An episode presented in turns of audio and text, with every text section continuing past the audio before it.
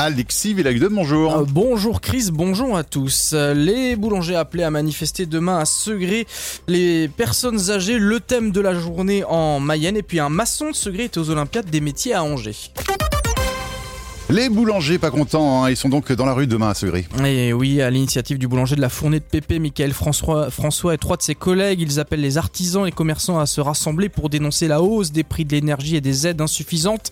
Le, pour le boulanger segréen, il faut faire vite, des boulangers vont fermer plus vite qu'on croit. Il en va de la survie de l'artisanat vital en milieu rural. Si on fait rien, si on laisse les énergies euh, monter à des prix, euh, bien sûr que l'artisanat va mourir. Alors moi, par exemple, si je meurs à Segré, si je dois fermer le rideau, hein, bon, bah, à la rigueur, on est quatre ou cinq autres boulangers. Les gens de Segré ne seront pas en manque de pain. Par contre, il y a des petits villages là où il n'y a rien à 15 km aux alentours. Il y a le boulanger qui fait épicier, qui fait journal, qui fait la poste. Et si celui-là, il n'arrive plus à payer ses factures, il va fermer le rideau. Donc on va vraiment vers la mort du petit artisan des villages.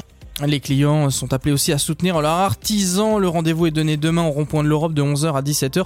Les boulangers du Maine-et-Loire qui seront par ailleurs reçus en préfecture lundi pour discuter des dispositifs en place. Face à l'inflation, Leclerc annonce une nouvelle opération de vente de carburant à prix coûtant.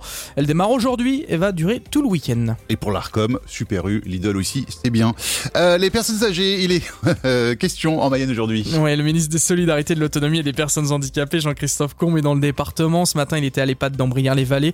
Il va visiter le village des aînés à Andouillé et la maison de l'autonomie à Laval. Sur ce sujet d'ailleurs, le département a annoncé que 40 nouvelles places résidence autonomie seraient créées. Aucune date euh, n'est annoncée pour le moment. En janvier, le département avait lancé un appel à projet sur le sujet. Il est encore possible de candidater jusqu'au 30 avril. Et puis une autre personne du gouvernement se rendra, elle, à Angers demain. Carole Grandjean, ministre déléguée chargée de l'enseignement et de la formation professionnelle.